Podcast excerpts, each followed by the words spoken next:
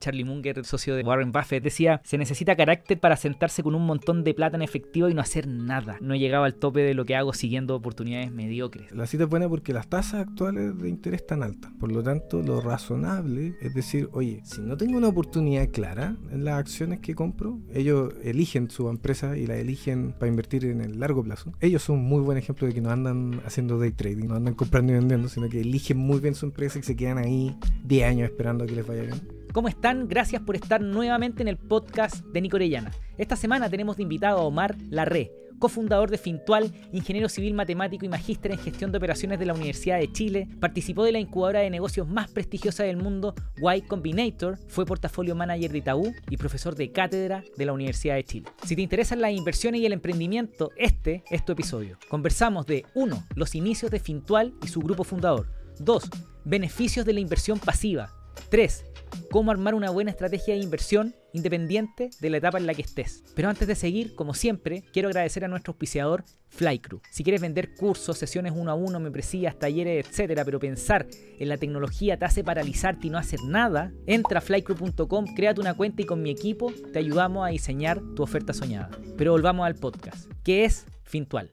Fintual es una compañía tecnológica que se dedica a dar servicios financieros regulados. Eso incluye productos financieros como fondos mm. mutuos, APD, acciones en Estados Unidos, a través de eh, regulado a través de una administradora general de fondos en Chile. Y ahora también tenemos operaciones reguladas en México. En México somos regulados a través de fondos de inversión. En México el regulador es la CNBB que es la Comisión Nacional Bancaria de Valores. En mm. Chile el regulador es la CMF, que es la Comisión para el Mercado Financiero. Perfecto. ¿Y, a nivel de escala? ¿Cómo, cómo, cuánto, ¿Cuánto del capital que tienen bajo administración en Chile, en México, para que la gente entienda, número de clientes? Sí, eh, son alrededor de 100.000 clientes. Em, en Chile, eh, más de 10.000 clientes en México. Eh, y están creciendo muy saludablemente allá en México, así que estamos contentos. Eh, y mm, los activos en administración son alrededor de 700 millones de dólares en Chile, mm. alrededor de 16 millones de dólares en México. Perfecto. Y ustedes partieron con una idea que a mí me encantaba. Eh, yo sé que partieron para un público que le gustaba la tecnología, gente joven, en los 30 y algo, ¿no es cierto? Sí. Me acuerdo que una vez nos mandaron una caja de donas a la oficina, de Huelco. Y ¿Cómo, ¿Cómo es el perfil de público que ustedes buscan? Al principio partimos con un nicho. Yo creo que tiene mucho que ver con por qué llegar las donas a Welcome. Un nicho de ingenieros que podían entender rápidamente un producto tecnológico mm. que tuviese una intención eh, distinta a, a, un producto tecnológico eh, como Uber o como, qué sé yo, Corner Shop, que se estaban dedicando a, qué sé yo, delivery o eh, traslado, lo que sea. La intención nuestra era servicios financieros regulados. Y eso parece un poco más fome, un poco mm. más difícil de vender, porque ¿para qué vamos a andar con cosas? El dinero, la plata, las inversiones son un tema un poco tabú en Chile. Total. Entonces necesitábamos llegar primero con un nicho que nos entendiera. Que entendiera que el banco daba un servicio eh, malo, eh, poco tecnológico, que no tenía sentido firmar eh, papeles, por ejemplo, porque la tecnología te mm. permite hacer firmas digitales. Mm. y que tuviese una, digamos, una, un servicio de, de, inversión mejor, tanto en soporte, comunicación, aplicación, que era para nosotros lo más importante, y al mismo tiempo poder bajar las comisiones, porque cuando tú tienes, por ejemplo, sucursales físicas mm. y distribuyes servicios de inversión por sucursales físicas, tú tienes que pagar el metro cuadrado de la sucursal a través de las comisiones de esos productos de inversión. De alguna forma, esos metros cuadrados tenéis que pagarlos eh, al, final del día. Por supuesto. Eh, nosotros eliminamos las oficinas de la ecuación. Y al, eliminarlos de la ecuación, pudimos bajar las comisiones, pudimos bajar los costos y cuando uno baja los costos, la rentabilidad final aumenta. No es magia, es súper eh, directo, digamos. Y, y claro, cuando partieron estaba la idea de, y lo siguen haciendo, por supuesto, pero de poder firmar los contratos por internet, Sí, tu cédula de identidad, Sí. y, y partieron en el 2018. sí. Entonces imagino que durante la pandemia estaban listos para recibir a toda esa gente que quería Sí. invertir, que habían recibido platas de estímulos del gobierno. sí. ¿Cómo fue esa locura? Ese fue un momento bien alegre porque, a ver, partamos con el, el hecho de que el 2018, eh, lo- digamos, gente de la industria tradicional nos dijo, ustedes están locos, eh, Sí. no es necesario eh, hacer lo que van a hacer porque ya está funcionando todo súper bien. Lo cual a mí y a mis socios no le hacía ningún sentido porque ¿para qué, para qué tantos papeles, para qué tanta burocracia, para qué tantas oficinas, etcétera? Entonces, nosotros fuimos la primera administradora general de fondos eh, Mm. que tenía contrato 100% digital. Es decir, no tenías que ir a un lado a firmar un papel. Fuimos la primera. Y al principio era una innovación interesante, pero en la pandemia, cuando estaban todos encerrados y no podían salir y querían invertir su ahorro, ya sea porque no estaban saliendo de la casa y Mm. tenían ahorro extras porque no estaban gastando, o por eh, ayudas fiscales, o por los retiros de la AFP, que también fue un tema eh, eh, en la pandemia.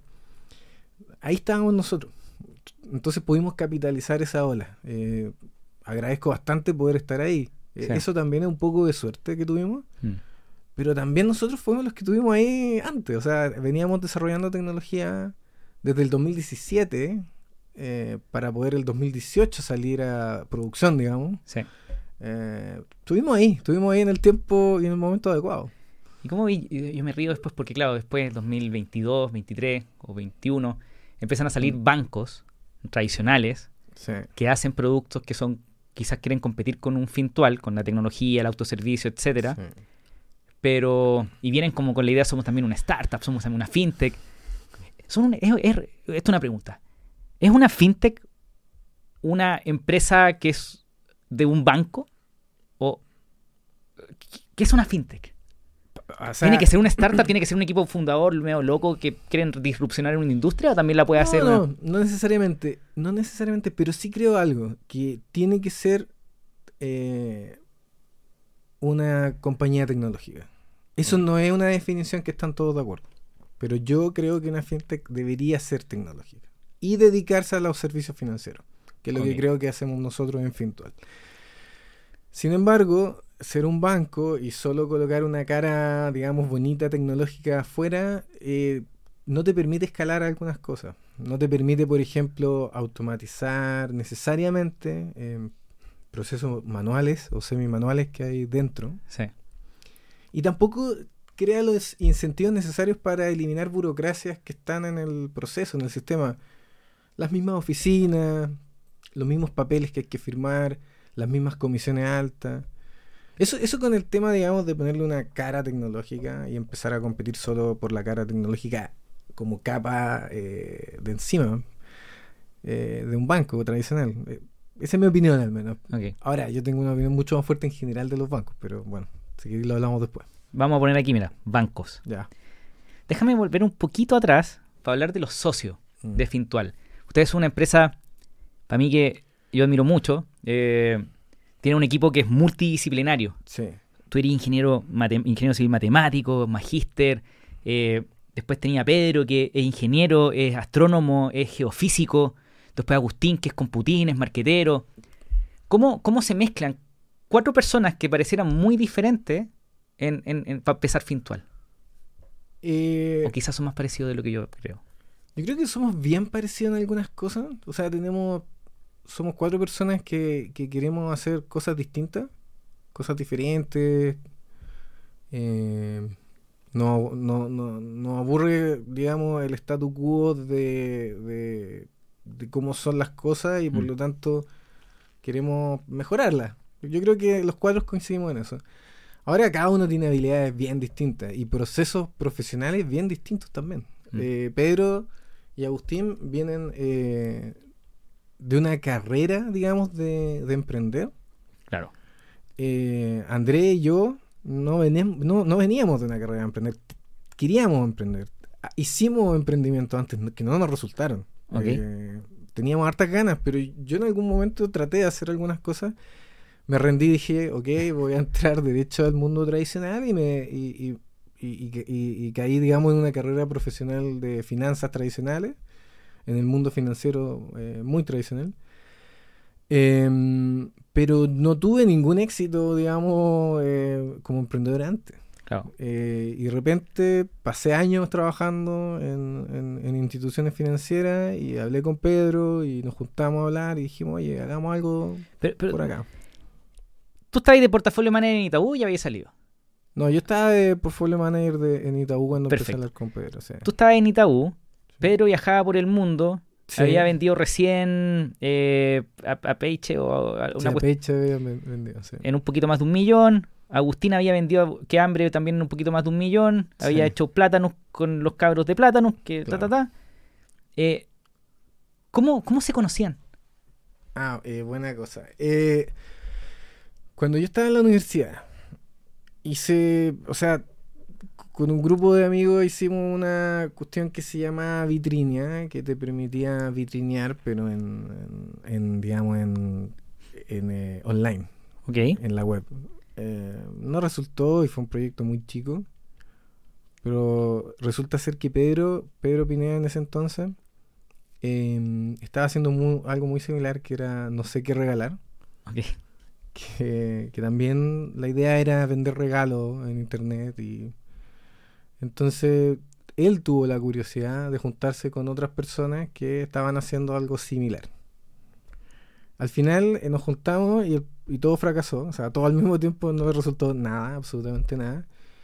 Pero nos quedamos, digamos, como conocidos. Pedro Pineda mm. no era un amigo, era un conocido que habíamos, nos habíamos juntado, habíamos hablado de esta idea en común. Quizás podríamos haber trabajado en conjunto, pero mm, no resultó. Eh, no resultó nada en ese momento. Por otro lado, yo Andrés Marinkovic lo conocía porque tomamos algunos cursos juntos en la U. Perfecto. Eh, y nos llevamos bien. Él es súper mateo. Entonces, me cae la gente así como súper matea, me cae súper bien. Entonces, yo creo que por eso, por eso digamos, no, tuvimos problema en llevarnos bien. Eh, y Agustín lo conocía a Pedro. Entonces, digamos, fue esa la secuencia de, pasos con que nos conocimos. ¿Y, y, cómo llegan a armar una administradora general de fondos? Eh, por, necesidad, por... Eh, a ver, estábamos escalando una solución con otra administradora de fondos, pero también era tradicional. Tampoco nos permitía sacar de la ecuación procesos manuales, no nos permitía sacar de la ecuación contratos físicos, y nosotros veíamos que se podía. Pero ellos decían, no, no se puede, o no es nuestra prioridad. Entonces dijimos, ok, eh, no podemos ser y trabajar en conjunto eh, con algo que no tiene los incentivos absolutamente alineados. Entonces, tirémonos a la piscina, levantemos plata eh, y abramos una administradora general de fondos porque sabiendo que puede ser muy difícil y mucha gente nos metió cuco, de que era muy difícil, igual queríamos eh, correr ese riesgo de hacer algo muy difícil para poder satisfacer la necesidad y, sacar un producto rico, un producto mm. realmente tecnológico y además regulado, que esa era la dificultad, hacer esas dos cosas al mismo tiempo. Y ahí nos tiramos a la piscina. Nosotros fuimos a ver como 80 inversionistas. Eh, y, uno nos dijo que sí. Eh, un loco, digamos, un, un, tipo muy bacán, eh, afortunadamente nos dijo que sí. Entonces... un, inversionista tradicional o un ángel que venía de tecnología? Venía de tecnología. Sí, un tipo... Eh, yo creo que ha salido en, algunas noticias que, eh, Danton, Danton... no sé si lo caché. ¿Danton cuánto? Viñales. Ah, de punto ticket. Sí, de punto ticket. Maravilloso. Ya. Él él nos creyó, es muy buena onda. Él, él sí viene de un, de un mundo donde la tecnología eh, solucionó algo que era muy tradicional, estaba muy mal hecho. Yo eh, creo que ese punto marcó como eh, un antes y un después de poder levantar, digamos, una cantidad de plata suficiente como para seguir y después, después, después, después tuvimos una racha de, de- de levantar más plata y después quedamos Mm. en Y Combinator y ahí Después se hizo de- más. después se hizo todo más fácil. Pero ese fue un punto, digamos, de 0 a 1 eh, que marcó, eh, digamos, la diferencia porque, ¿para qué vamos a andar con cosas? El 2017 levantar plata era bien difícil, bien difícil. ¿cachai? O sea, llegar con un proyecto, eh, con un PowerPoint, con una idea, con unos poquitos clientes que habían probado la plataforma eh, y con mucha determinación no era suficiente. O sea, No, de verdad, de verdad tengo en mi cabeza todavía tengo las conversaciones de, de esas reuniones porque me marcaron la cantidad de nos que nos dijeron. Eh, qué curioso, Danton yo lo encuentro increíble. Danton es el fundador de Punto Ticket, para los que no sepan. Y Punto Ticket es, una, es la tiquetera más grande de Chile. Operan también, compraron teleticket en Perú. Eh, son bien bacanes. Y Danton también fue el primer inversionista con el que yo me senté cuando empecé Welcu. Ah, mira. Pero me dijo que no. Bueno, Oscar me dijo que sí, bacán. de, de Corner Shop, que en ese tiempo estaba en Groupon. Eh, Oscar está en el directorio de usted, ¿o no? Sí, está en el board. Que suena bien eso, ¿no? Sí. Y, y, y Oscar, eh, ¿cómo es en el board? ¿Buena onda? Es bacán. ¿Duro? Eh, es duro eh, desde un punto de vista de, de founder, que es distinto.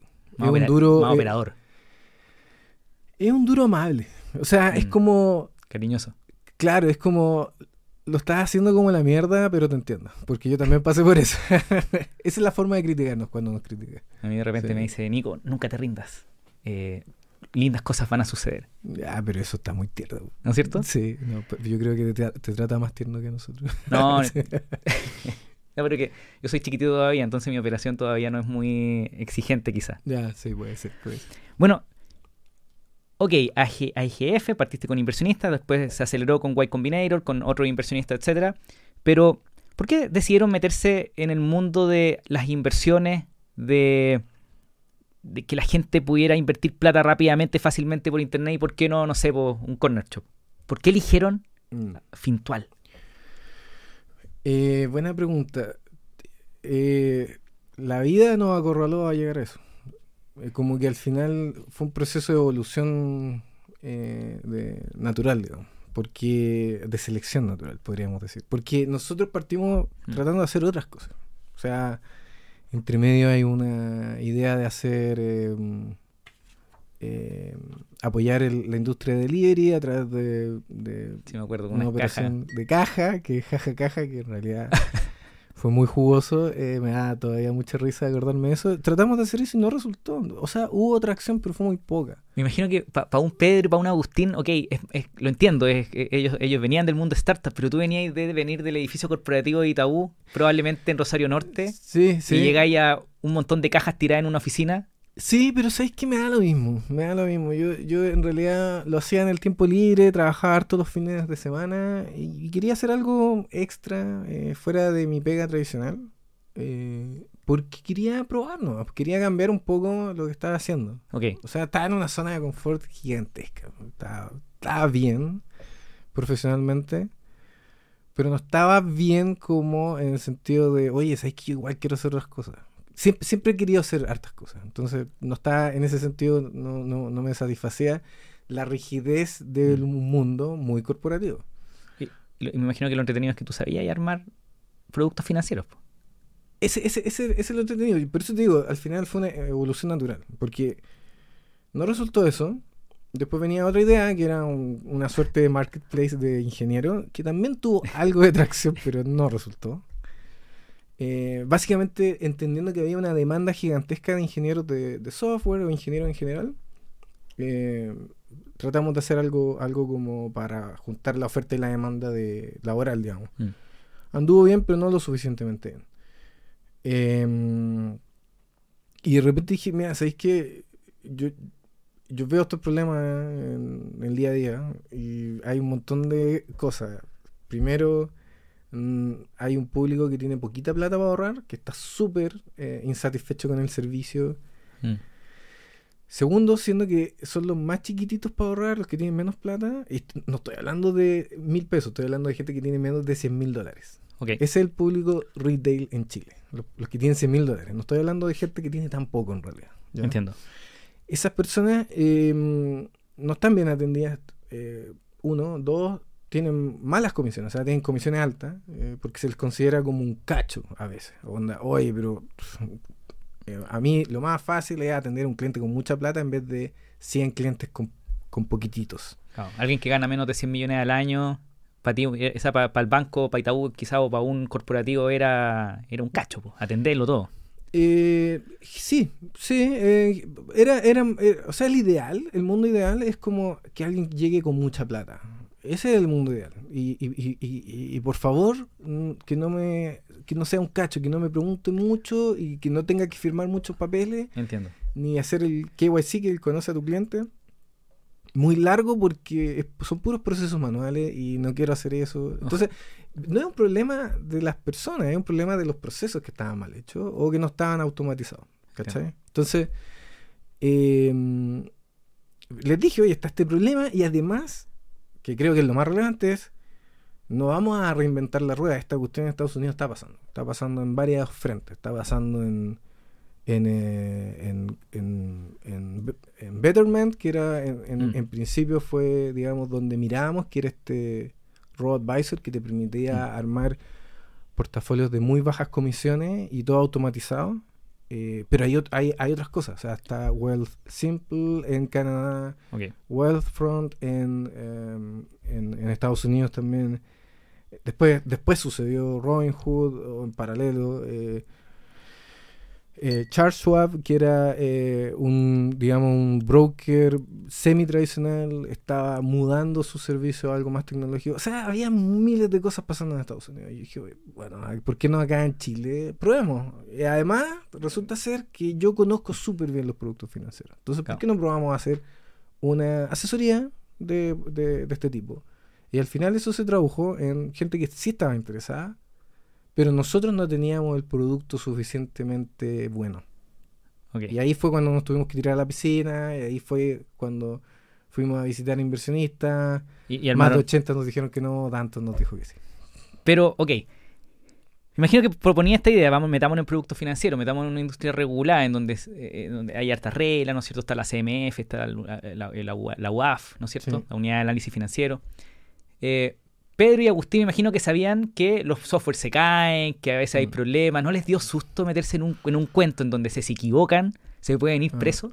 Yo creo que estábamos todos con mucho susto, eh, lo cual creo que fue súper bueno, porque mm, nos preocupamos de que los procesos críticos quedaran bien hechos.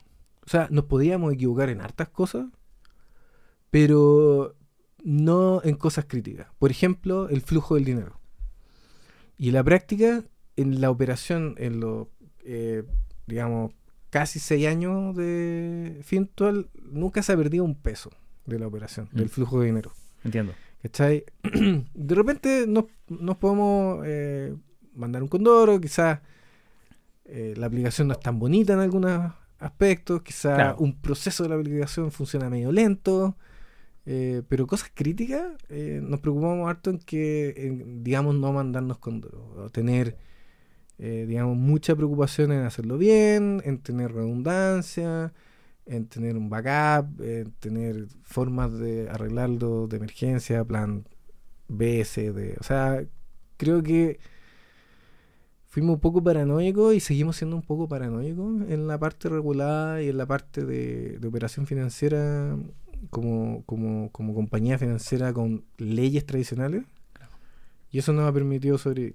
Y tienen, por supuesto, tienen jefe de compliance y gente que está muy preocupado de que todo se esté cumpliendo, las reglas. Totalmente. O sea, lo, lo- lo natural de una, de una compañía regulada es que mínimo tenga eh, oficiales de cumplimiento, que es la, digamos, el equipo de compliance, que velan porque estén funcionando bien los controles, por ejemplo, y velan también por eh, las leyes anti-lavado de, dine- de dinero. O sea, eh, el tratamiento de cómo el flujo de dinero viene de lugares limpios, digamos. Eh, también tenemos un equipo legal súper eh, potente.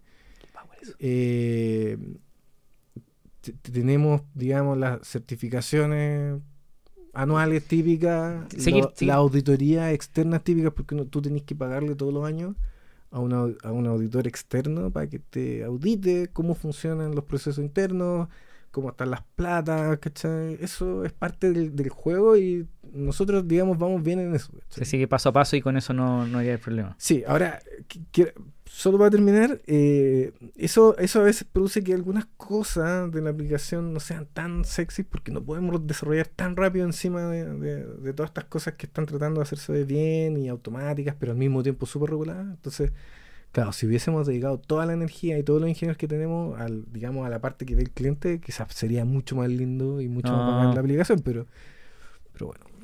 Mira, yo últimamente no, no he estado operando en Fintual, pero soy cliente. Eh, y la, experiencia es atómica. Es, tremendo, o sea...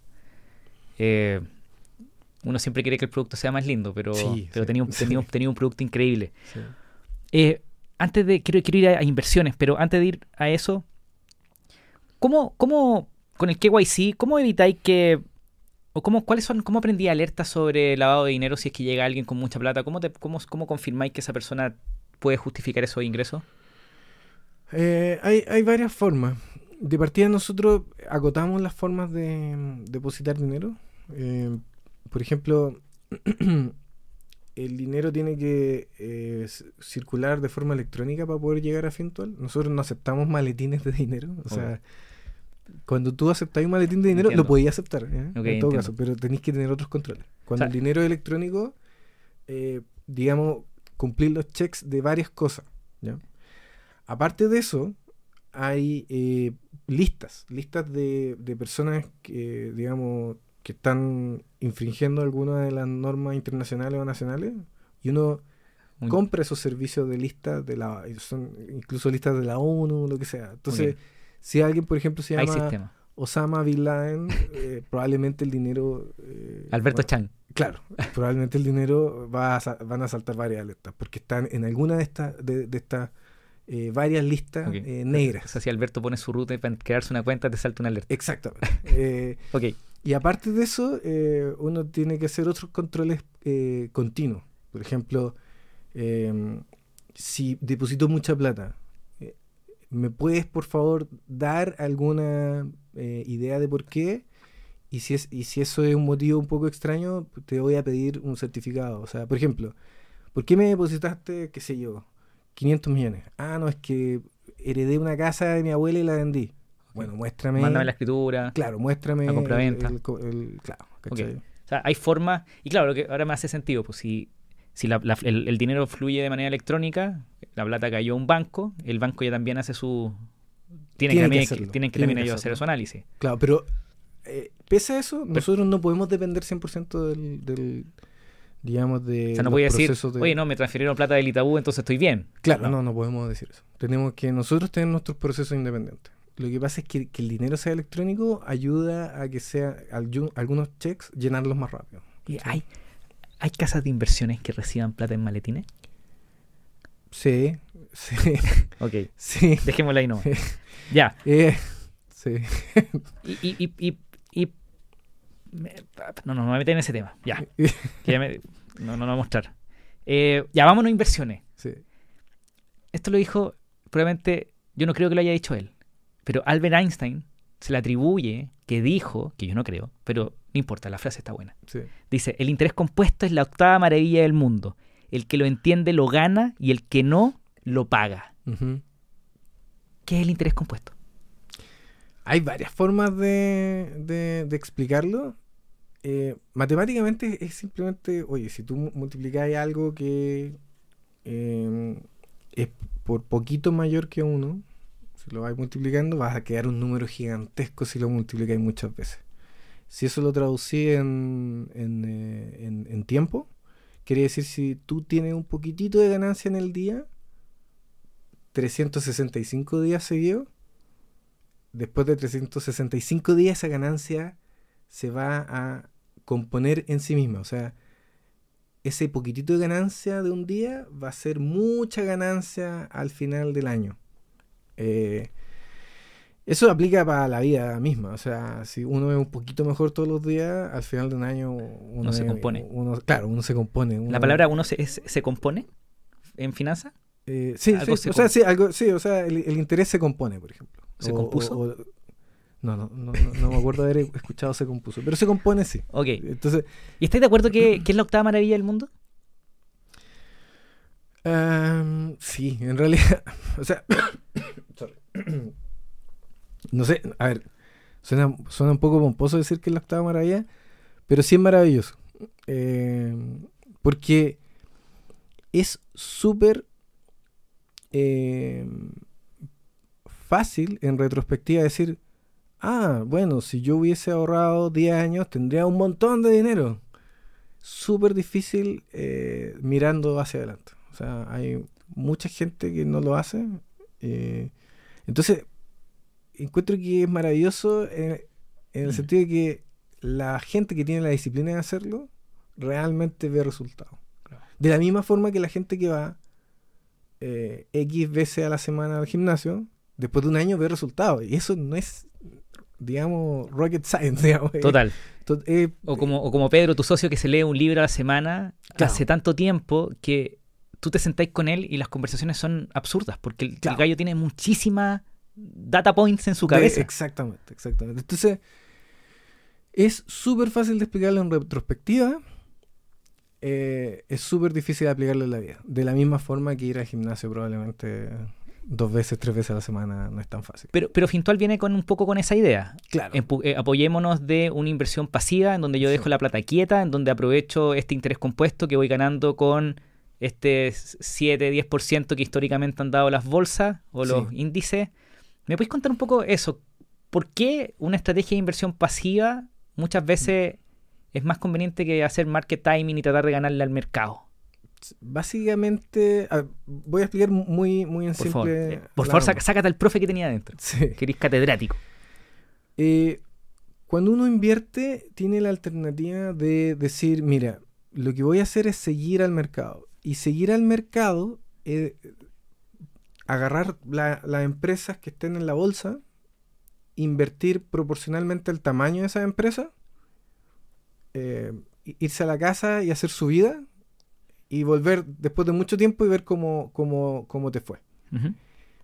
Por eso se llama pasivo, porque no haces mucha acción, no, haces- no haces mucha Mm. actividad eh, en torno a eso. No compra y vende, no, te- digamos, no hay adrenalina de los precios bajaron, los precios subieron, sino que simplemente compras las empresas que hay en el mercado, proporcional a su tamaño y te quedas esperando. Activo es lo contrario, es como elegir de alguna forma em, vender eh, cuando quizás crees que va a bajar el precio, Mm. eh, comprar cuando crees que va a subir el precio y no simplemente acogerte a seguir eh, el mercado. Para seguir el mercado hay metodologías bien eh, comunes, por ejemplo, seguir índices de mercado. Los índices de mercado se arman generalmente, no siempre, pero generalmente de la forma que te dije, agarráis las empresas del mercado eh, con alguna selección básica, por ejemplo, que sean más o menos grandes, Mm. eh, no te interesan a veces las empresas chicas. También hay índices de empresas chicas en todo caso. Eh, y las metí a una canasta, a un portafolio, a una cartera, como tú le queráis decir, eh, en la proporción que le corresponde a su tamaño como empresa en el mercado. Entonces, em, hay formas de hacer inversión pasiva, hay formas de seguir índices. Y eso es lo que, esa es la filosofía que creemos. ¿Por qué? Súper simple. En la práctica, a través de varias décadas de investigación, han comparado cómo se comporta eh, la inversión de una persona que está todo el día tratando de comprar, vender, comprar, vender y tratar de ganarle a Mm. estos índices de mercado o alguien que simplemente sigue el mercado. Y hay varios fenómenos. El primero es que es caro estar tratando de ganarle al mercado. Es caro en tiempo de vida. Si tú lo haces como persona Mm. natural, vas a perder muchas horas de tu vida eh, viendo el mercado y viendo precios y etcétera.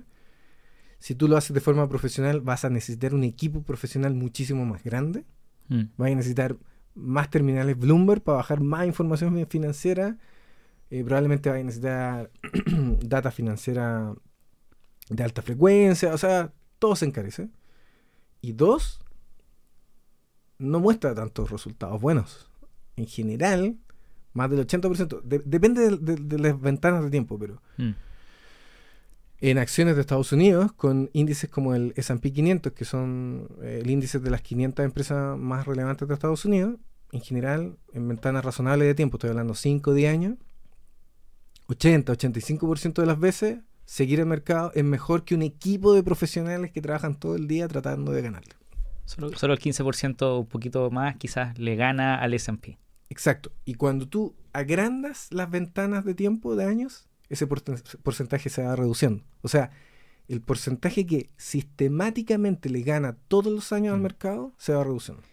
Por lo tanto, si tú inviertes en el largo plazo y quieres pagar pocas comisiones o poco tiempo de vida, ya llaman las comisiones monetarias o comisiones de tiempo, invierte pasivamente, porque en el largo plazo vaya a estar ganando eh, cada vez más a personas o profesionales que les van a estar tratando de ganar. Imagino que hay temas de salud mental. Tú que tú decías, el activo requiere estar muy pendiente del mercado. El ese estar muy pendiente del mercado es como que estoy muy pendiente del partido de fútbol. Pero no, aquí tenéis plata involucrada y por lo tanto tu ansiedad, Sí. de repente tenéis, no sé, ponte 50 millones y se te cayó la bolsa un- un- una acción y tenéis 20. Estar con ese estrés todo el tiempo Sí. debe ser horrible. Sí, sí, a ver. eh, ¿Hay, hay, hay- hay hecho eso alguna vez? ¿Hay hecho inversión activa tú personalmente? eh, o sea, en, en- en mi vida profesional sí. En mi vida profesional era parte de, De equipos de- eh, de, de trabajar en un equipo de inversión. Fue dedicarme a, mm, hacer inversión activa en un mercado bien particular, que era derivados de renta fija en Chile o derivados de inflación o lo que sea, vía swap, vía opciones, vía eh, forward de moneda, etcétera. Habían varias cosas que hacía que tenían que, digamos, digamos ganarle al mercado en el sentido de sacar Estar una tratando. tajada de plata cada vez que operaba. Eh, re- resulta ser bien adrenalínico al principio, Mm. eh, después del tiempo mm, te cansa porque tiene un una componente, digamos, de estrés natural, Mm. o sea, inevitable. Eh, eso como profesional. Hay otros profesionales que le encanta y pueden seguir 10, 20, 30 años haciendo lo mismo. A, a- a- mí me cansó un poco. Prefería eh, tener una metodología mucho más estable, no solamente como estable, digamos, como un proceso, digamos, Entiendo. de inversión muy, muy eh, bien pensado y metodológico y estable. Y además estabilidad también un poco personal, emocional, de Mm. no estar preocupado de estar leyendo todas las noticias y, estar pegado al terminal Bloomberg viendo eh, las cosas. Preferiría no hacerlo. eh, eso tiene que ver también porque me gusta como profesional la inversión pasiva. Pero también le afecta a la gente. Y nosotros hemos visto clientes o, eh, o cercanos. Yo también en mi vida profesional eh, vi- he visto personas que se les va el tiempo de vida en eso. Mm. Y estoy hablando que personas que gastan horas y varias horas al día en ver noticias de mercado o estar pendiente de una pantalla de mercado para generar un extra de, de retorno un año que generalmente, nuevo, sistemáticamente es muy difícil reproducirlo en muchos años consecutivos. ¿Solo para qué? Para perder eh, salidas con tu polola, asados con tu amigo, eh, almuerzos familiares, eh, andar en bicicleta, no sé, eh, preocuparte de tu carrera profesional, que probablemente es otra, ¿cachai? Mm. Entonces, eh, digamos, como, como profesional en las inversiones, trabajé en eso, no lo volvería a hacer por, porque creo en otra forma metodológica eh, de invertir como profesional de inversiones. Como persona fuera de la profesión de inversiones no la haría nica. O sea, creo que es muy desgastante emocionalmente. Y hay tantos sesgos emocionales que te van a impedir realmente ganarle sistemáticamente al mercado que para qué. Somos humanos, nos equivocamos. Un año te puede ir bien, el otro año puedes perder todo, ¿cachai? Claro. Y cuando te va bien, por ejemplo, el año 2000, 2021, que a todos nos iba bien, todos éramos genios. Y después el año siguiente, 2021, noviembre, diciembre de 2021, todos éramos unos idiotas. Claro. y nuestras inversiones se fueron a la mitad. No, es muy. de- debe ser una, una, No, yo tampoco lo recomiendo. Pero, y, y, para terminar esa idea, que yo estoy seguro que me la voy a explicar muy bien. Eh, al final sucede que hay un par de días al mm. año que hacen toda la diferencia. Sí. ¿Cuántos días al año son? En promedio. depende de la volatilidad del activo. Em, depende de. en, índice como el S&P. Sí, el índice como S&P hay cinco días al año o menos que, que hacen toda la diferencia. Que hacen toda la diferencia. Por ejemplo, y, por eso se recalca mucho, a veces más que hacer eh, market timing, o sea, estar comprando, vendiendo, comprando, vendiendo, es mejor estar en el mercado. Porque si te perdís uno de esos 3, 4 o 5 días del año, te perdiste gran parte de la, de la rentabilidad de todo el año. Entonces, eh, si te perdí eso y decís, uh, chuta, mm. me lo perdí, pero no importa, ahora voy a recuperarlo, no, no es tan fácil. Eh, en general, es mejor estar en el mercado y, esos momentos son muy aleatorios, son momentos en que realmente el índice sube, son hartos, son pocos y son muy aleatorios. Me imagino que conozco, ya, sé cuál es la respuesta, pero igual quiero preguntarlo. Hay mucha gente que me escribe, que conversamos en, redes sociales, amigos, etcétera. Eh, tengo un montón de, conocidos que son influencers y que son creadores de contenido en temas de, finanzas personales. ¿Qué opináis del trading? Eh, no quiero mencionar empresas puntuales porque me parece que si están reguladas están haciendo bien la pega, pero ¿qué opináis del trading? ¿Es, ¿Es, lo mismo que estamos conversando? ¿Es duro o, qué? Yo, em, a ver, todo esto en el marco de eh, empresas digamos, regulada y, legítima. Por Porque fuera de eso es un no rotundo. Okay. Pero, eh, o al menos tener demasiadas, demasiadas eh, alertas prendidas porque quizá hay, hay, por ejemplo, cripto no es regulado a veces y quizá uno puede entenderlo bien, pero si no lo entendís no te metas en algo que no es regulado. Y, menos, y menos hacer day trading con cripto. Y menos hacer day trading porque te va a estresar. Eh, pero volvamos al mundo de empresas de trading regulado.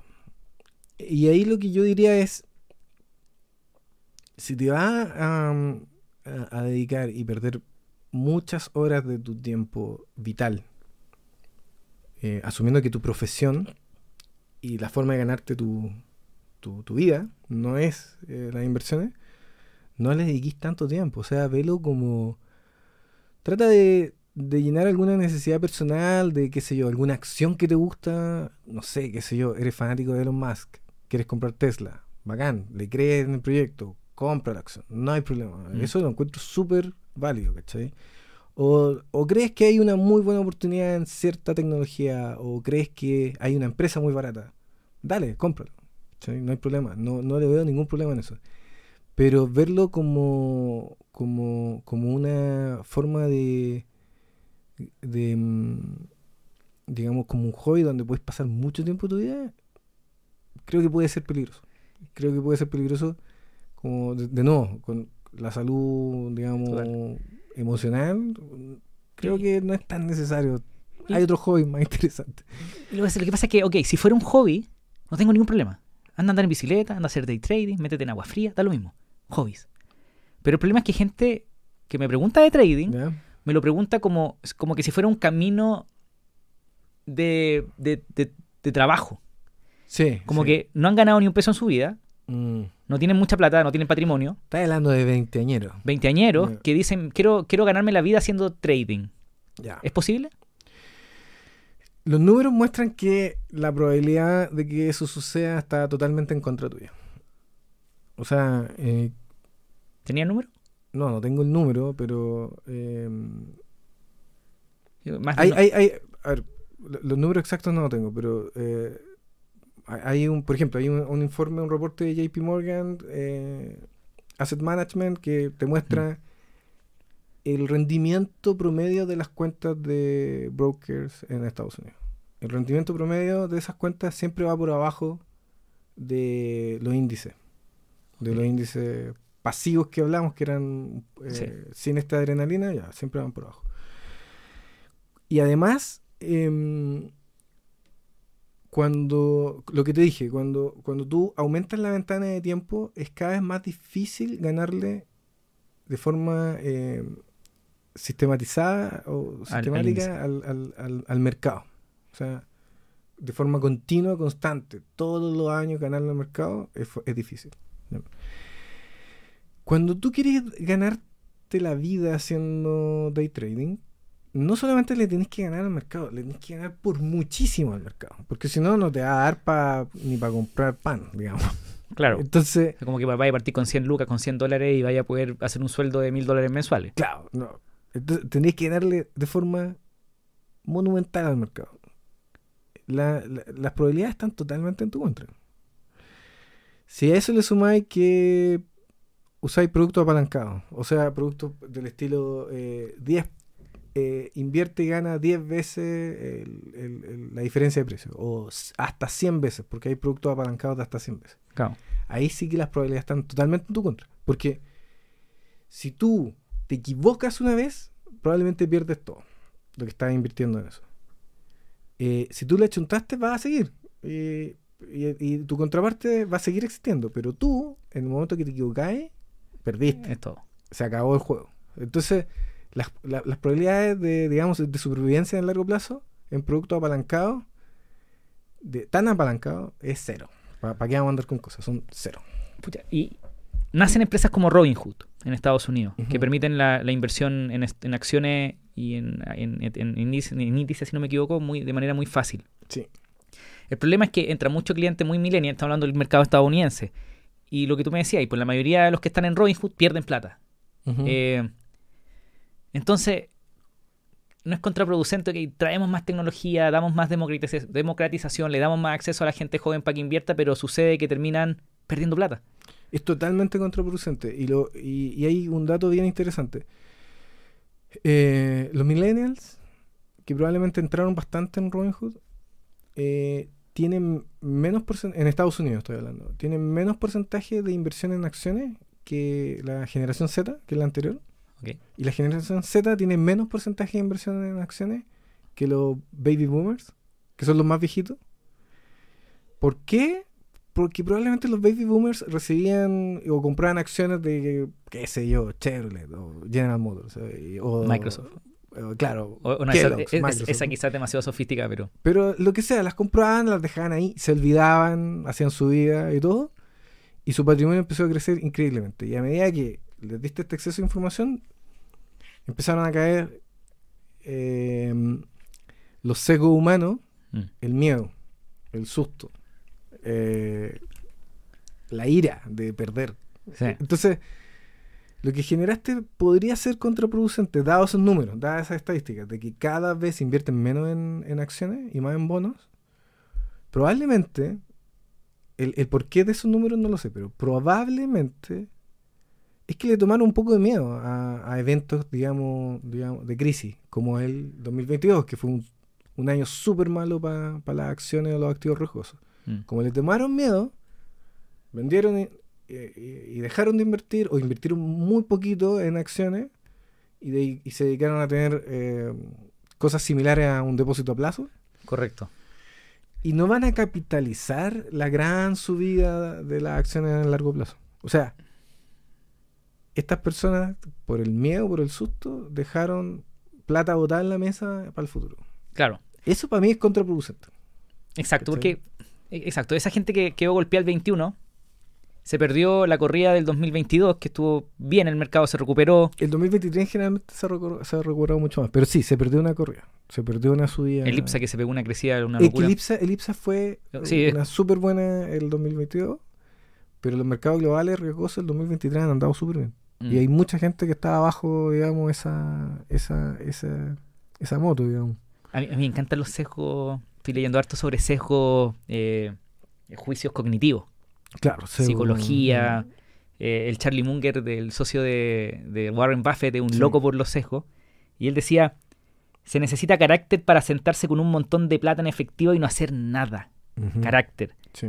Eh, y él dice: no he llegado al tope de lo que hago siguiendo oportunidades mediocres. Mm. Eh, hoy día estamos en un, en un momento en donde toca quedarse sentado con plata en efectivo y no hacer nada. ¿No es cierto? Porque eh, los depósitos a plazo están dando buenas tasas, Exactamente. sí. las acciones eh, quizás no están tan sexy, sexy, pero, pero han tenido esta corrida. ¿Cómo, cómo veis como el escenario de inversión? Porque la, las las grandes tasas que tenía ahí, no sé, pues en, eh, desde el 2008 en adelante, ¿tú crees que se vuelva a repetir eso como tasas del 10% anual históricamente? Rendimientos de, de rendimiento de, la, de, la, de los índices. Eventualmente van a volver. La, la, la, pregunta es cuándo. Y ahí no tengo idea si va a ser el próximo año o el 2025. La cita es buena porque las tasas actuales de interés están altas. Por lo tanto, lo razonable es decir, oye, si no tengo una oportunidad clara en, las acciones que compro, ellos eligen su empresa y la eligen para invertir en el largo plazo. Hmm. E, ellos, ellos son un muy buen ejemplo de que no andan haciendo day trading, digamos, no andan comprando y vendiendo, sino que eligen muy bien su empresa y se quedan ahí 10 años esperando a que les vaya bien. Para mí eso es fintual, por eso lo, lo, pongo en la mesa. Sí. Eh, y dijeron, bueno, ¿sabéis que las tasas están altas? No tengo tanta convicción en, en, algunas empresas que quiero elegir. Prefiero dejarla en, en algo similar a un, a, un depósito plazo o un fondo de bajo riesgo. En, ello, en, en este caso yo invierto probablemente en, en, T-Bills, que son... Eh, treasury Bills. Claro, Treasury Bills, que son... Em, bonos de la tesorería de gobierno de lo, federal de Estados Unidos que tienen cero riesgo de crédito em, o muy bajo riesgo de crédito. Entonces, claro, eh, te refleja que, que, ellos tienen el carácter de decir que no a esta a, tomar riesgo algunas veces y simplemente eh, quedarse ahí estacionado por un rato. En este mundo de, redes sociales, gurús de internet, que vemos a estos cabros chicos en Lambos hablando de decenas y cientos de millones de dólares, como que si eso fuera lo valiente, en realidad lo valiente a veces es quedarse quieto. Lo, valiente creo que... Eh, y, lo, que voy a... Lo que voy a decir es súper fome. Súper fome. Y, eso, esto, es, lo, poco atractivo. Pero lo valiente es ser consistente. Hmm. Eh, tener consistencia en, en, cómo estás ahorrando, cómo estás invirtiendo. Tener disciplina. Em, tomar riesgo excesivo en el, en el largo plazo, como te dije, te va a llevar a la ruina probablemente. Quizá hay un poco, un manojo de personas que eh, le dieron el palo al gato y se pueden comprar un Lambo. Aunque yo dudo muchas veces de esas historias, creo que en realidad arrendan. El, son todos arrendados. Son todos arrendados esos Lambo, pero supongamos que hay un caso. Eh, probablemente la hay, ¿cachai? O sea, alguien tomó mucho riesgo y le fue bien, bacán, pero esa no es una muestra representativa de la realidad. De la misma forma que comprarse un, un kino o un loto y ganarse el premio no quiere decir que el que se compra todos los días uno se lo va a ganar. No quiere decir eso. Total. No, total. El, como digo, a mí me, me tiene podrido me escriben, me escriben de, de, empresas de casino. Como, como, ahora soy influencers. y quieren colaborar conmigo. Yo no hago colaboraciones con marcas. Hice una. Pero con Juan Valdés Café. Ah, pero. Porque Juan Valdés me escribió y yo digo, pero si yo tomo Juan Valdés, me encanta, ya vamos. Y inventé algo. Rico, pero, rico tomar café también. ¿No es cierto? Eh, pero me escriben de piezas de casino, estas típicas que, que, auspician el fútbol chileno.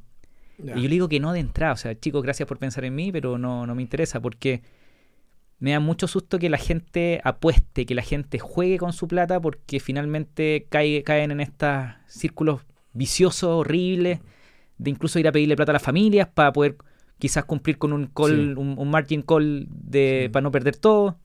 Y terminan no solamente endeudándose ellos, sino que endeudando a su familia. Y ojo que si te endeudáis tú y te, tú te hundí en, la miseria, mm. vaya a poner también en, en, peligro a tu familia porque ellos te van a tratar de ayudar, evidentemente. Eh, ¿Cuál, ¿Cuál sería un mejor camino para un cabro que quiere ganar plata, que quiere forrarse como... Porque hay eh, en la vida. sí. Eh, yo creo que... A ver, primero que sepa que eh, hay que tomar riesgo. Riesgos controlados. Para poder apostar a que te pueda ir bien. Mm. Em, y esos riesgos que ojalá estén a tu favor. Cuando tú tomas riesgo, tú sabes que te puedes equivocar y te puede ir mal, pero tú sabes la rie- el riesgo puede estar a tu favor. Te voy a dar un ejemplo bien particular. Eh, en una casa de apuestas o en un casino, la casa siempre gana. Tú sabéis que las probabilidades están en tu contra. Mm. O sea, tú sabéis que la plata que vas a dejar ahí, con mucha probabilidad, la vais a perder. Eh, pero, eh, eventualmente puedes ganar y te puede generar adrenalina, pero si tú querís seguir eh, triunfando y seguir invirtiendo en el casino, vas a perder toda la plata a largo plazo. Mm. Y eso le ha pasado a gente que gana y después lo pierde todo. Entonces, tomar riesgo en algo que donde las probabilidades estén a tu favor. Eh, creo que emprender podría hacer algo que a mí me hace sentido como tomar riesgo y que las probabilidades estén a tu favor. Porque emprender, en el peor de los casos, te vaya a quedar sin pega. Quizás te vaya a quedar sin ni uno. Pero saliste con un montón de aprendizaje y bueno, filo. Buscáis otra pega y, ¿cachai? y te Mm. reinstaláis. Así lo pensé yo cuando emprendí. O sea, yo dije, filo ya. Imagínate que pierdo toda la plata, pierdo todo, me quedo sin pega, pero por último voy a tener un montón de aprendizaje personal y profesional que me va a servir para tener otra pega. Pero eventualmente le pegáis el palo al- gato con un súper buen producto, con algo que, que le vaya bien y todo, y te puede ir bien. En el tema que sea, esto es totalmente ajeno a las inversiones. Puede ser em, vendiendo productos para gatos, o sea, puede ser eh, vendiendo comida, lo que sea, ¿cachai? Ese es un riesgo controlado, es un riesgo que está a tu favor. ¿Por qué está en tu favor? Porque eh, en, el, en el largo plazo, todas las economías, todas las personas quieren crecer. En el promedio, las personas se levantan en la mañana pensando en que quieren ser un poco mejor. A veces lo logran, a veces no, pero es el promedio. Mm. Si tú emprendí, vas a ser parte de una economía que quiere eh, crecer. Quiere, necesita cosas. Si tú le achuntas al negocio, si tú le achuntas a la necesidad, al momento y todo, te va a ir bien. Mm. Las probabilidades están a tu favor. Te puede ir mal, es un riesgo, pero las probabilidades están a tu favor. Entonces, eso. O sea, no riesgos que están en tu contra, no riesgos poco controlados, Mm. eh, no riesgos que además están en tu contra porque hay sesgos cognitivos eh, como la ludopatía, ¿cachai? Que hay gente Sí. que cae en ludopatía y caen en casino. El de sobrevivencia, que te fue bien una y después crees que te va a ir bien siempre. Entonces, esos son eh, riesgos que están en, en promedio en tu contra. Bueno, mejor prefiere, si, pre- si queréis correr el riesgo y queréis que te vaya bien, prefiere el riesgo que esté a tu favor, ¿cachai? Que esté en promedio a tu favor. ¿Y, y, y estáis de acuerdo con la idea de que si, si vaya a correr un riesgo como en una inversión riesgosa, eh, invertir plata que estéis dispuesto a perder o que podáis perder? De- depen- depende del tipo de inversión. Hay inversiones que son muy conservadoras y que no podéis invertirla y no va a tener mucho movimiento. Y, Entiendo. y podéis tener toda tu plata ahí y no estáis corriendo mucho riesgo. ¿cachai? Si queréis invertir en algo más riesgoso, debería ser dinero que estéis dispuesto a perder en un porcentaje. Eh, sí.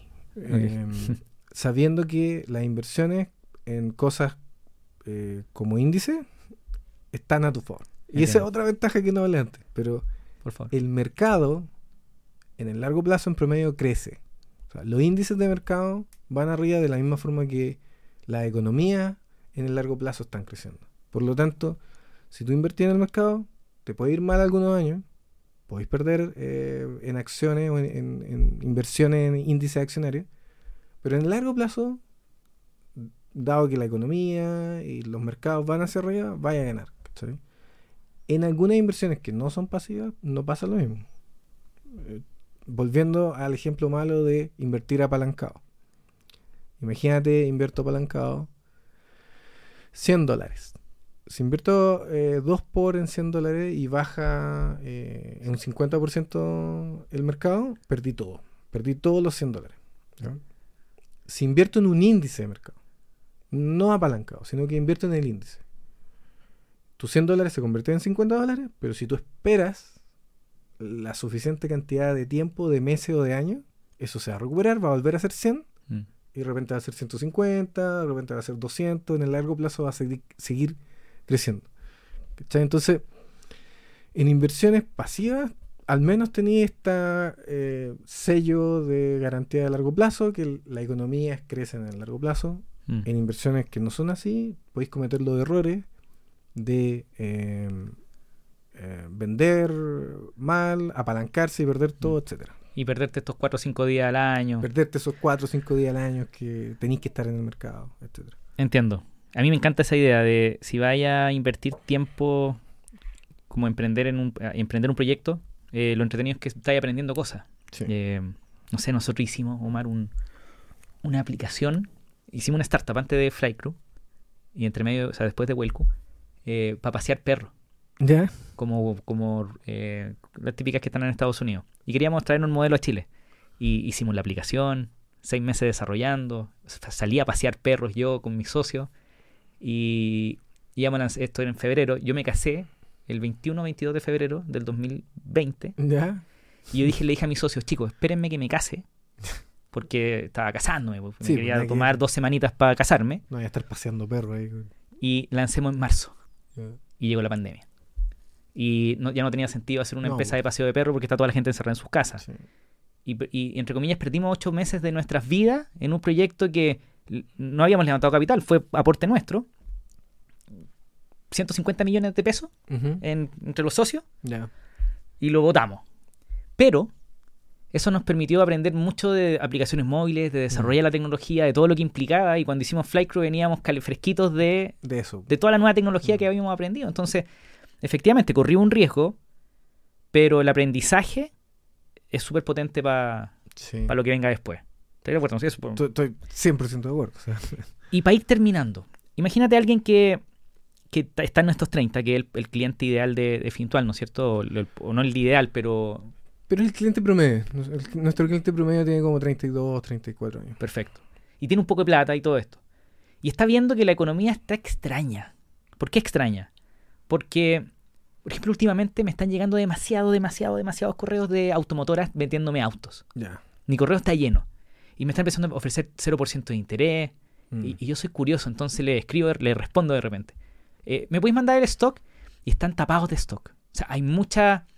Me, parece, me, me da la impresión que hay muy poca gente comprando cosas caras. Hay muy poca gente en- en- eh, tomando créditos de cualquier cosa. Sí, totalmente. Las casas de más de 20.000 UF, por ejemplo, en Chile, están difícil venderse. Pero también veía la- las acciones creciendo. Entonces como que el consumo está apretado, pero las bolsas están como vibrantes. Eh, ya, yo, yo soy un cabro de 35 años con un patrimonio chiquitito, pero quiero invertir. ¿Qué hago en, en este momento? Eh, ¿Cuál es la lectura? ¿Por qué pasan estas cosas raras? ¿Por qué pasan estas cosas raras? El mercado en general no tiene. No está 100% acoplado en tiempo a la economía real.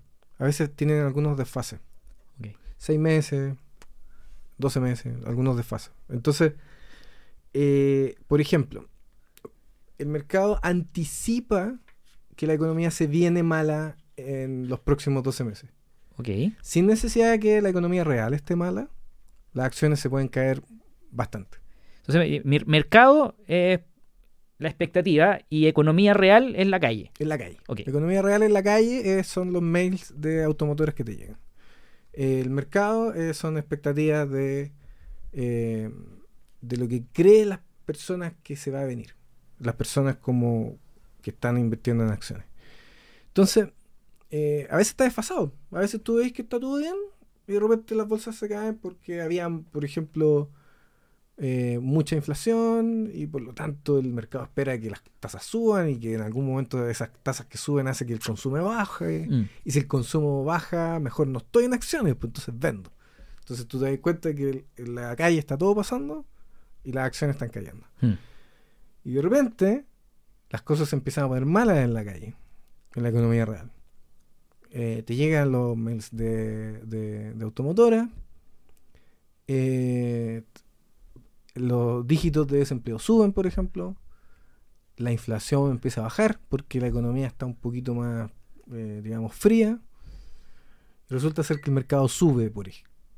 Eh, Eh, no que- es inexplicable porque lo que está pasando es que el mercado dijo, ah, quizás ya va a ser necesario, o, t- o- o quizás estamos tocando fondo y quizás va a ser necesario que haya un aporte desde la tasa de política monetaria, que bajen las tasas para poder echar a andar la economía, o que el gobierno se ponga en la parte fiscal y gaste más plata, o quizás simplemente ya llegamos al fondo y el mercado sube. Entonces, digamos, la moraleja es que las expectativas de mercado no tienen que estar totalmente en fase con lo que está pasando en la calle. A veces hay desfases de tiempo, porque son expectativas versus lo que está pasando en el día a día.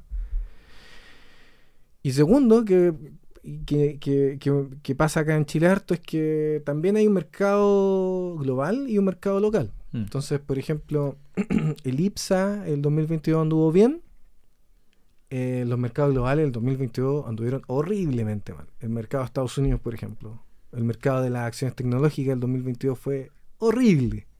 Y el IPSA en Chile iba ah. feliz, digamos. Este año eh, son los mercados internacionales que están bien. Entonces también hay un desfase geográfico. O sea, no necesariamente mm. lo que pasa en Chile tiene que estar 100% acoplado a lo que pasa en el mundo. Tienden a acoplarse. En el largo plazo se van a acoplar. Si el mundo le va mal, a Chile le va mal, especialmente porque somos una economía abierta. Pero no tienen por qué estar en la misma fase todo, en, todo momento. Eres brillante, weón. No. Pero no, muy, tiene mucho sentido. Entonces, probablemente lo que, lo que estoy viendo yo como un ser humano de, a pie, con Putin, es que eh, efectivamente quizás estamos llegando a un punto eh, como lo peor del de, la calle, en la calle, donde las tasas de interés están muy altas, donde como que la economía se está empezando a trancar completamente. Exactamente. Y por eso la automotora bueno, 0% de interés en 48 cuotas con financiamiento propio de la automotora. Exactamente, o sea, están financiándote eh, los intereses. Tratar de, mm. de, de, activarla, de vender. Sí. Ahora, de nuevo al cabro de 35 años con un poco de patrimonio, ¿se compra el auto aprovechando estas oportunidades? ¿Se va a comprar la casa aprovechando estas oportunidades? ¿O mejor eh, guarda un poco de patrimonio en, en, en, en, instrumentos más, más bien líquidos que pueda liquidar pronto? ¿Hay alguna regla de dedo para arriba. Sí, hay, hay, hay, hay reglas de dedo, digamos. Eh, si estáis recién eh, partiendo y tu patrimonio es chico, comienza con un fondo de emergencia. Un fondo de emergencia son... Esto, eh, Los gringos lo tienen así en su cabeza 100%, pero en Chile no. son tres a seis veces tu sueldo o tres a seis veces tus gastos mensuales en un fondo de emergencia. Un fondo de emergencia generalmente eh, no tiene mucho riesgo, no deberían ser inversiones con mucho riesgo. Eh, por eso son inversiones generalmente más conservadoras. Eh, parte con eso, parte con un, fondo de emergencia, ármate un colchón. Y después de eso, empezáis a armarte cosas más riesgosas, empezáis a comprarte un auto que está en descuento, ¿cachai? O sea, como cuando hablamos como que había que ser fome y ser disciplinado, tiene que ver con esto, pues, o sea, tener un mm. fondo de emergencia y después del fondo de emergencia empezar a tomar algunos riesgos, comprarse algunas cosas. Mm. A mí me gusta mucho un gringo que, aquí no, no, lo conocen, pero Dave Ramsey. Ya, sí. Un, un viejo que habla, tiene un programa de radio en Estados Unidos que habla mucho de, de finanzas personales, hace 30 años. Es muy popular en Estados Unidos, creo que es como el viejo de finanzas personales más popular de Estados Unidos. ¿Y qué...? Y qué... Él tiene tiene programas de radio en todo Estados Unidos. Tiene un canal de YouTube que tiene millones y millones de seguidores y habla de finanzas personales. Y ahora, él tiene una. A ver qué opináis. Él tiene una. Una. que es como lo característico de, Ramsey, que habla de. Tu casa, págala. No te endeudís con la casa. Tu, tu casa, cómprala. Entonces, él como que busca, ármate el fondo de emergencia y lo ideal es que no hay ninguna deuda que sea buena. Entonces él dice, si tenéis plata, mm. termina de pagar tu casa. Porque dice, hicimos un estudio con los 10.000 millonarios más millonarios de Estados Unidos y todos son dueños de sus casas. Sí. A ver.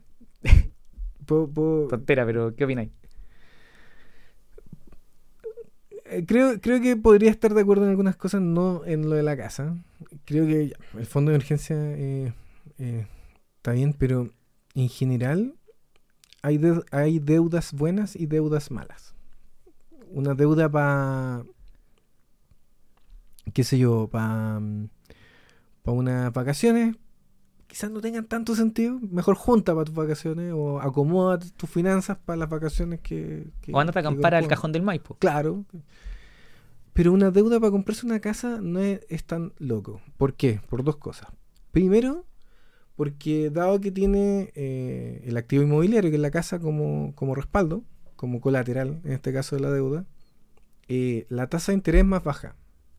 Mm. Eh, ahora no están tan bajas las tasas, entonces lo que estoy diciendo no, no se nota, pero volvamos, por ejemplo, al 2019, Mm. 2018, las tasas de interés de crédito hipotecario a 30 años estaban a 2,5, UF más Sí. 2,5. Había unos bancos, el Banco de Estado sacó una vez uno a 1.99. Sí, no, era una locura, era una locura, estaban bajísimos. Entonces, era súper evidente que endeudate en eso, que la tasa es bajita y que además cada vez que vais pagando tu cuota, tu dividendo, eh, tu cuota de la deuda, cada vez que vais pagando, eres cada vez más dueño de tu casa. En el en largo plazo, tuviste una deuda bajita de intereses Mm. y te fuiste quedando con un activo. Eh, esa regla me gusta. O sea, endeudate con algo donde eh, financieramente haga sentido. En la práctica es interés bajito que te permita ir construyendo patrimonio. Perfecto. Casi todas las otras cosas, las otras deudas son medias malas. O sea, si te vas a Sí. endeudar en tarjeta de crédito, No. por ejemplo, No. es todo lo contrario. Es tasa de interés súper alta, súper, súper alta. Es- ¿30 mensual? ¿No? ¿Cuánto es? Sí, 30 y algo mensual, depende, eh, la- es la máxima convencional en general. Porque ¿Es depende mensual de- o anual? Me equivoqué. Anual, anual. Anual. Anual. Pero depende de la máxima convencional. eh, hay, casi todos los bancos te aplican la máxima convencional, pero pueden elegir no, no, No hacerlo. aplicarla. 30 y algo eh, por ciento al año en contra tuya. Y generalmente pueden haber casos excepcionales, pero generalmente es porque gastaste más de lo, de lo que debías gastar. Y generalmente no eran cosas de primera necesidad. De nuevo, pueden haber casos excepcionales que ocupaste la tarjeta de crédito para una emergencia Mm. o para salud, lo que sea. Pero en general no son casos excepcionales. Son gente que eh, gastó más y se endeudó con la tarjeta de crédito Mm. y la tarjeta de crédito tiene una tasa de interés brutal. Ese es un ejemplo al otro lado, ¿cachai? O te, o te compraste un auto que está totalmente fuera de sí, pues. Eh, o- ok, yo entiendo que alguien necesite comprar un auto porque tiene una familia, tiene que ir al jardín, tiene que moverse. te- por supuesto que es importante. eh, quizás no tiene transporte público cerca, etcétera. Pero cómprate un auto que, que esté a tu alcance, po. No te Sí, endeudís en un auto que vaya a tener que terminar pagando una cuota gigante. Y tampoco es, una- es un patrimonio tan relevante. O sea, eh, cuando tú te compras un auto, los autos se devalúan un montón, chocáis, ¿cachai? Eh, probablemente ese activo que tenéis va perdiendo valor. Entonces no estáis construyendo patrimonio. Cuando te compráis una casa, generalmente estáis construyendo patrimonio. Cuando gastáis en exceso en tarjeta de crédito, no estáis en absoluto construyendo patrimonio. Entonces, nada, creo que si, si podías elegir eh, endeudarte en cosas que tengan baja interés, o sea, mu- un interés muy bajo y te permiten avanzar en tu ¿Construcción de patrimonio? personal, tu construcción, fantástico. Aldo. Entonces, eh, sobre ese comentario, el mundo ideal es no tener deuda. Pero Entonces, sabemos que no es tan fácil. pero, ¿no? pero sería una recom- A mí me interesa esta, esta es una pregunta que yo me hago y me hacen. Tengo amigos que lo, lo, lo, lo- lo- lo conversamos. Gente que tiene plata, eh, buenos patrimonios. Eh, entonces, ¿valdrá la pena si tenéis patrimonio suficiente, por ejemplo, prepagar tu crédito hipotecario? ¿O será mejor tomar esa plata e invertirla en un índice? ¿O, o es muy personal? ¿O depende? Eh, buena pregunta, yo creo que es súper buena pregunta. De, de- de nuevo, depende de la tasa de interés. Probablemente si alguien tiene un crédito hipotecario con una baja, una tasa de interés súper bajita, eh, y tiene la plata para prepagarlo, y es el último, la última deuda que le queda, yo preferiría invertir esa plata en lo personal, ¿cachai? Pero, ¿por qué? Porque creo que una inversión a largo plazo va a rentar más que el UF más 2 o UF más 2,5 que tomó el crédito hipotecario si es que la tomó con una tasa Sí. bajita, ¿cachai? Sí. Eh, estoy convencido que podéis invertir en largo plazo y así vais capitalizando patrimonio en una inversión Mm. que la podéis disponer para lo que queráis en cualquier momento y al mismo tiempo vais de a poco pagando tu casa y haciéndote de ese patrimonio. Con esto termino. Yo soy papá. ¿Ya? Tengo una niña de tres años y medio. ¿Qué cre- qué- y yo sé que ustedes además tienen un producto que es Fintual Sí. Kids. Sí. ¿Qué, qué es lo, ¿Cómo crees tú que yo podría ayudar a mi hija a- o usando un producto como Fintual Kit? eh, ¿Me conviene armar un fondo para mi hija, para pensar en su universidad y, y quizás su educación desde ya? ¿O cuál es tu approach? Si, si, si estáis pensando en, en la educación de tu hija, ¿cuánto tiene? Tres y medio. Tres y medio. Eh, es un buen momento para empezar a ahorrar para eso. ¿Por qué? Porque tenía a favor que quedan casi 15 años.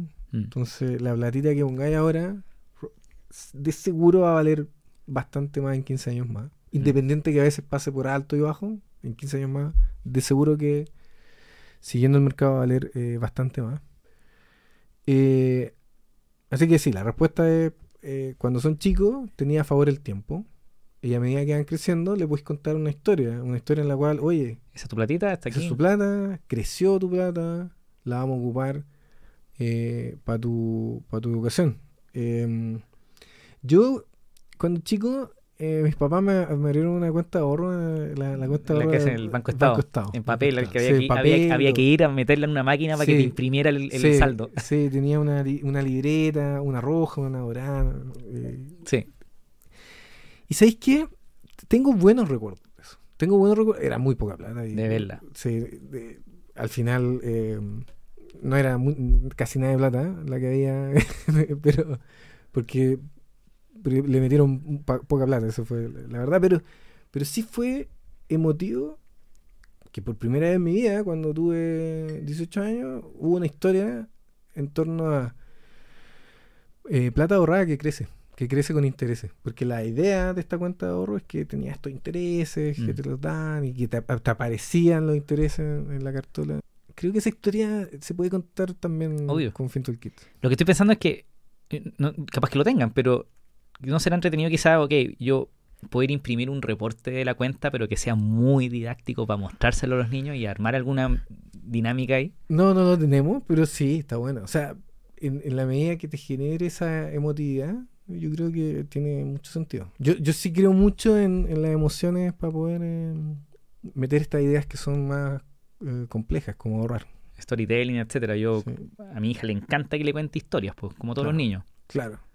De hecho, eh, ¿has visto la película Up? Sí, ¿Qué es lo que te acordás?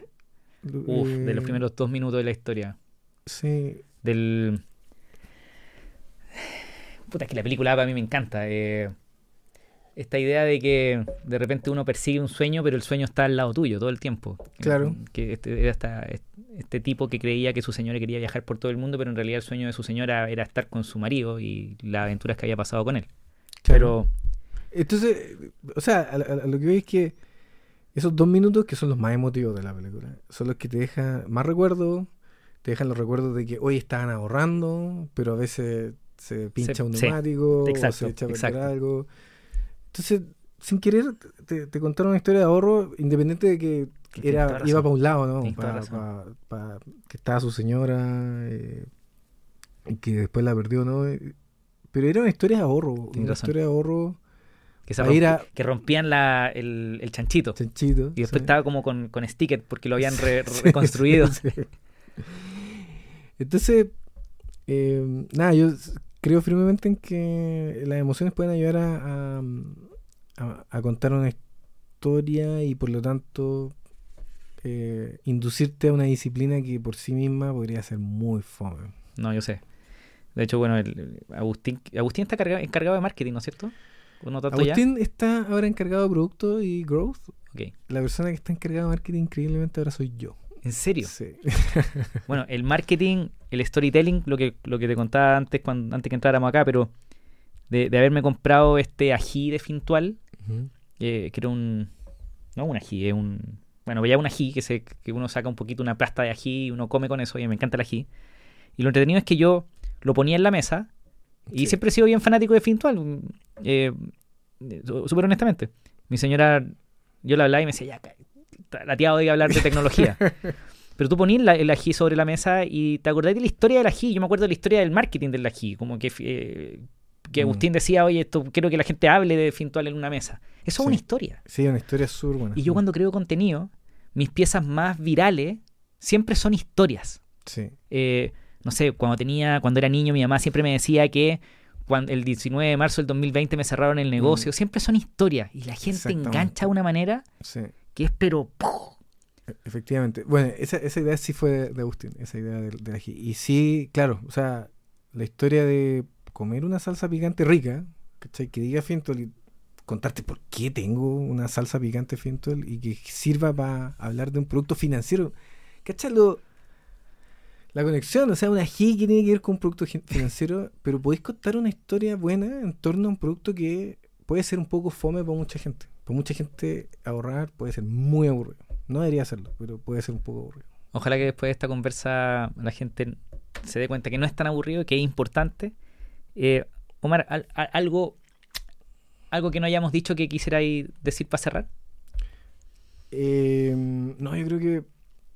A ver, siempre me quedo con miles de cosas para decir, pero Para mí es súper difícil, buen sorry, pero es muy difícil conversar a veces porque se me van ocurriendo 100 cosas. Y yo digo, no interrumpas, no interrumpas, no Sí. interrumpas.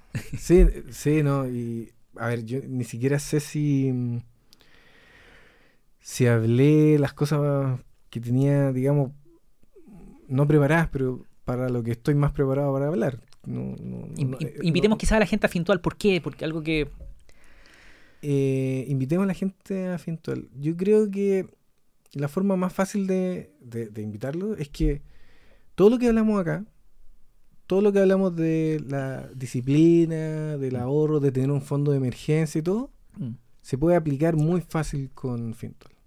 O sea, con la aplicación de Fintual podéis tener un fondo de emergencia de bajo riesgo, podéis tener un poquito más de disciplina, podéis aprender un poco más, se te pueden hacer un poco más fáciles las cosas mm. en algo que es medio difícil. Y así todo podéis comprar acciones en la bolsa de New York, de la Exacto. de Tesla, o sea, muchas de las cosas que hablamos que tienen que ver con ahorro, que tienen que ver con inversiones, que tienen que ver con disciplina, que tienen que ver con largo plazo, las podía aplicar en la aplicación. Eh, también hablamos que no había firmas de papel, es fácil, Se puede no hacer hay- muy fácil. se puede hacer fácil. Y esa es la idea, o sea, tratar de un poco de hacer simple algo que no era tan simple y hacer y separar un poco de la industria bancaria eh, un producto de creación de patrimonio. ¿Por qué? Y aquí creo que termino, pero eh, la industria bancaria eh, está diseñada para dar préstamos, para dar créditos. Entonces, no está diseñada para crear patrimonio o para ayudar a crear patrimonio a los clientes. En Estados Unidos esa diferencia está súper marcada y los mayores gestores, los mayores brokers, no son conglomerados bancarios. Mm. O sea, BlackRock, eh, Vanguard, que son los mayores gestores de, in- de inversiones y de fondos del mundo, eh, no s- no- no- ni siquiera tienen que ver con un banco. No- Mm. Ni siquiera indirectamente tienen que ver con un banco. Su conglomerado no, no- no tiene banco, porque Mm. su negocio no es el crédito, su negocio es la administración de patrimonio. Eh, entonces, la- nuestra visión es, no, no queremos ser banco, no queremos dar crédito. Nosotros queremos ayudar a crear patrimonio. Y en Latinoamérica, y eso nos hemos dado cuenta en México y en Chile, es que está muy arra- arraigado todavía a tener la cuenta de ahorro en el banco. Pero eso va a ir cambiando, va a ir cambiando en el largo plazo. Mm. Eh, es difícil, es difícil porque eh, los tres mayores bancos en Chile tienen eh, más del 50% de la industria de fondos mutuos, por ejemplo, siendo que ni siquiera es su negocio principal, pero así todos tienen más del 50% de la industria de fondos mutuos. Pero yo estoy convencido que eh, en, en- en la medida en que se desarrolle eh, el país, tanto económicamente como eh, culturalmente, educacionalmente, vamos a atender a un modelo como país desarrollado en el cual tú creas patrimonio en una compañía especializada en creación de patrimonio. Eso, con eso quería terminar. Un poquito la filosofía de, em, de por qué Fintual no es un banco, sino que es una compañía regulada financiera, tecnológica, para crear eh, patrimonio. Y tiene que ver con los incentivos. Por el incentivo de ustedes es que la gente construya patrimonio, porque además mientras más plata administren y más, más mejor le vaya a sus clientes, a ustedes mejor les va. Y en cambio al banco lo que interesa es mientras más te endeudís, mejor le va al banco. Sí, po. o sea, esa es la, eh, o sea, esa es la realidad. La realidad es que cuando tú veis un estado financiero de un banco, las líneas de, de ingresos de revenue son por eh, intereses de préstamo, no son por los negocios anexos. Son, los negocios anexos son secundarios frente a esa gran línea de ingresos que tienen los bancos. Total. Omar, muchas gracias por tu tiempo, por venir a verme. Nico, gracias por tu invitación. Estuvo muy buena la conversa. Quedé corto de tiempo, pero está bien. A ver si lo repetimos en el episodio, después del episodio 100 para no aburrirlos. A ver si invito Sí, quizá a, a uno de los cuatro mosqueteros, a otro. Sí, invita a otro mejor. Sí. A Pedro. A Pedro no le gusta mucho venir, pero me dijeron que andaba en México. Pero yo sé que Pedro es, es un chiste también invitarlo, así que a ver si lo invito luego. Sí, está, es, es más, es más difícil, pero está más solicitado. Está en México además. Yo sé, Sí, pero bueno, no te preocupes. Dejémoslo hasta acá. Muchas gracias. gracias a ti. Adiós. Si te gustó el episodio, por favor ayúdame que el mensaje de vivir de lo que amamos llegue a más personas. Compártelo con un amigo, déjame 5 estrellas en Spotify, suscríbete en YouTube, déjame un comentario o simplemente toma el link del episodio y compártelo en tu red social favorita. Muchas gracias a todo mi equipo que me ayuda a tener el tiempo para hacer este episodio. Muchas gracias a ustedes por escucharlo. Adiós.